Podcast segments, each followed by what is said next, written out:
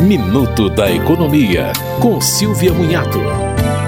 A balança comercial brasileira teve superávit de 62,3 bilhões de dólares em 2022, um novo recorde. Ou seja, esse é o total que as exportações superaram as importações de produtos.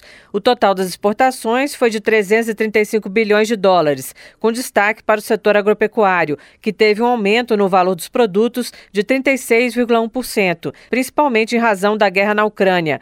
A média diária de vendas externas registrou maior aumento nas vendas para a Europa, com quase 40% de alta, mas a China continua sendo a maior compradora de produtos brasileiros. Em valores, o maior produto de exportação é a soja, representando 46,7 bilhões de dólares. Em seguida, vem petróleo bruto, minério de ferro, combustíveis, milho e carne bovina. O principal item de importação são adubos e fertilizantes químicos. Você ouviu Minuto da Economia, com Silvia Munhato.